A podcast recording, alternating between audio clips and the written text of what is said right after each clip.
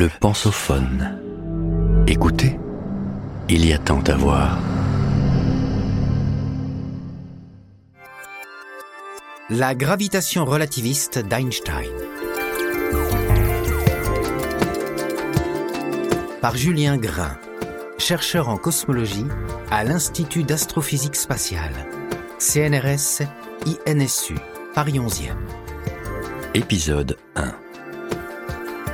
Ce qui est incompréhensible, c'est que le monde soit compréhensible, disait Einstein. Essayons de comprendre sa théorie. La théorie de la relativité générale formulée par Albert Einstein au début du siècle dernier a bouleversé notre conception de l'espace et du temps. Ceux-ci ne sont plus séparés l'un de l'autre mais réunis sous un même concept. Cet espace-temps n'est plus une trame rigide et immuable sur laquelle tous les objets se déplacent, mais une trame qui se contracte, se dilate et se déforme à la manière d'une nappe élastique. Les prédictions du physicien sont fascinantes, notamment l'existence d'infimes distorsions de l'espace-temps se propageant dans le cosmos ou d'astres si denses que même la lumière ne peut s'en échapper. La théorie est au cœur du modèle cosmologique d'un univers en expansion. Enfin, en identifiant l'espace-temps à la gravitation, presque en le remplaçant par la gravitation, elle dessine un monde relationnel. Expliquons. Mouvement, espace et temps. La physique et l'astrologie sont de vieilles sciences.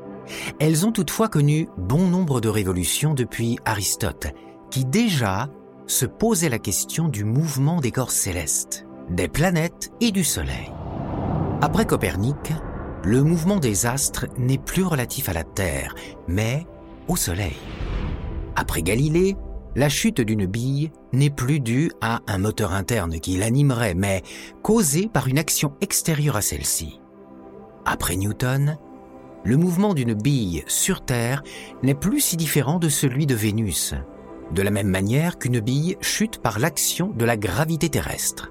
On utilisera indifféremment gravité ou gravitation. Vénus est en orbite autour du Soleil, car elle est soumise à une force de gravité. Mouvement et gravitation sont dès lors universels. Ils sont de même nature sur Terre et dans les cieux.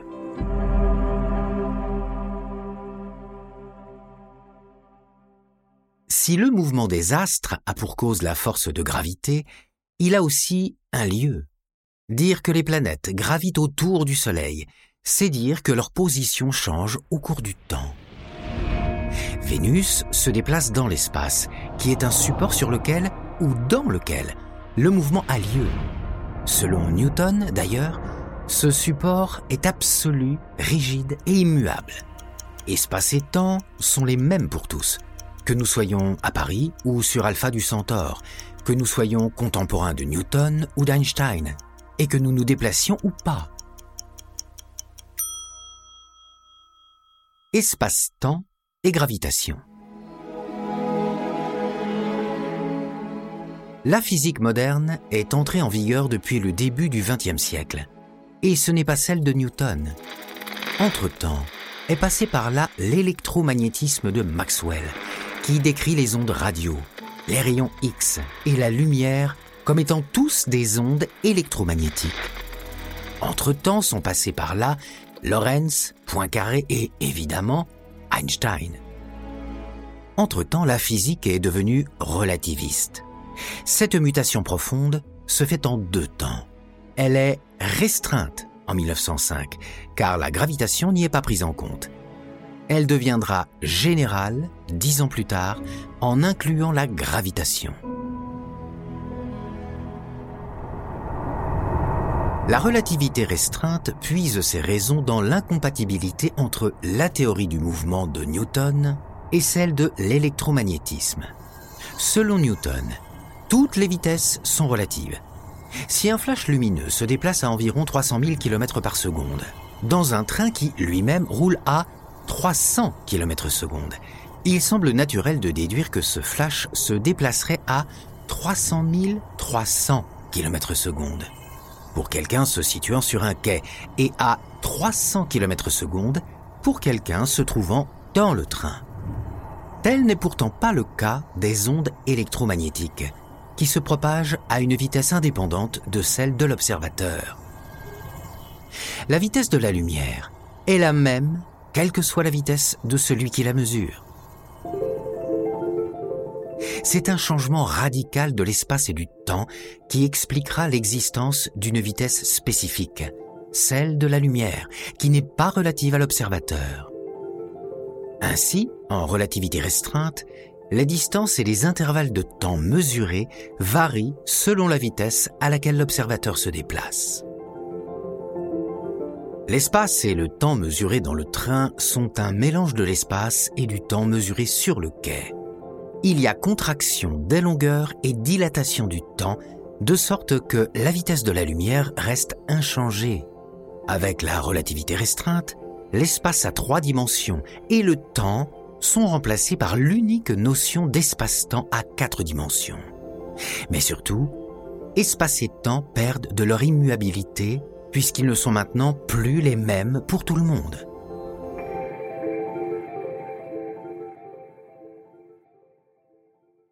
La relativité générale, elle, puise ses raisons dans l'incompatibilité entre gravitation newtonienne et relativité restreinte.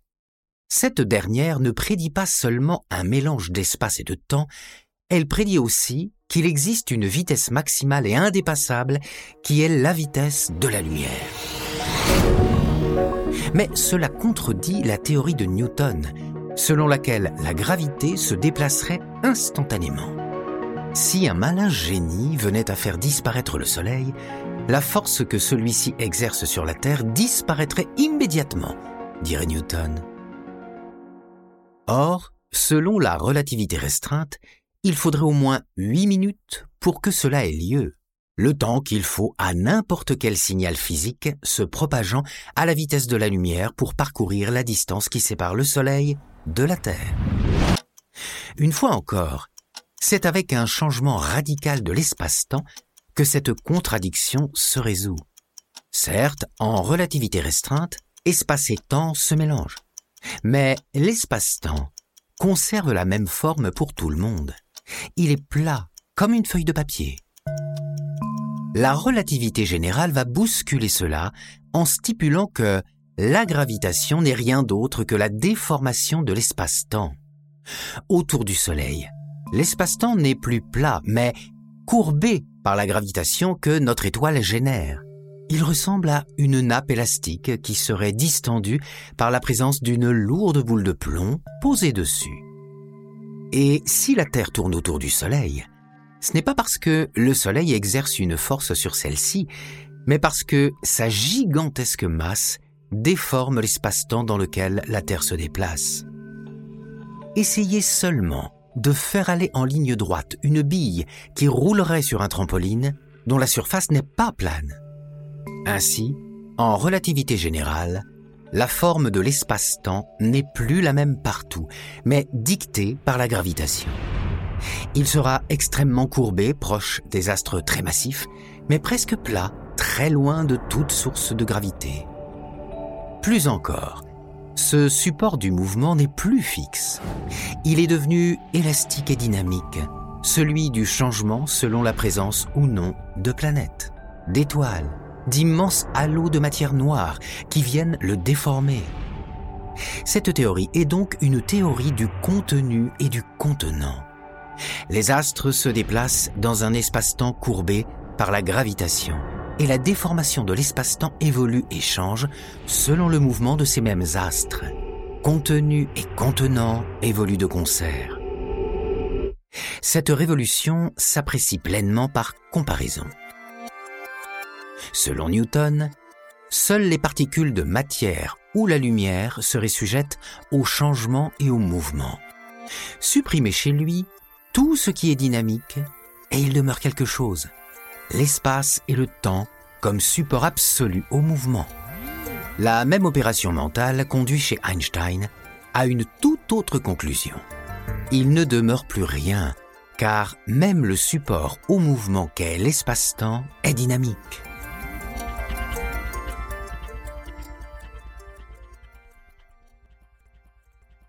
Vous venez d'écouter le premier épisode de cette série. Retrouvez-en l'intégralité sur lepensophone.fr.